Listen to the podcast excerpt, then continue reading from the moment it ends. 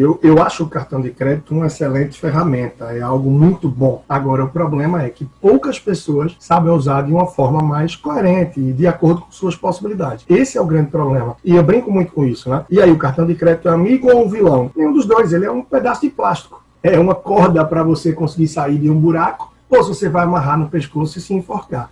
Então, a ferramenta está aí para ser utilizada. Cada um utiliza da maneira que achar mais coerente. O problema é que a gente é tentado o tempo todo. Você vai botar no seu celular, vai aparecer lá em 24 vezes. Então você pensa aí, vai comprar o fogão que você precisa, ou às vezes nem precisa. E em 24 meses você vai ter para pagar. Mas será que é isso mesmo que você pode? Na palma da mão no celular, você é segmentado de acordo com o que você busca e as ofertas daquilo que você tem interesse chegam exatamente para você. Mas o que a gente precisa ter em mente é o seguinte: ao passar um cartão de crédito, você precisa colocar uma senha. Nessa senha ela é uma assinatura digital praticamente, onde você se compromete em pagar aquilo. Mas será que realmente você tem condição de pagar aquilo? Será que aquela parcela, aliada a outras parcelas e as despesas fixas que você tem, será que essa parcela vai caber?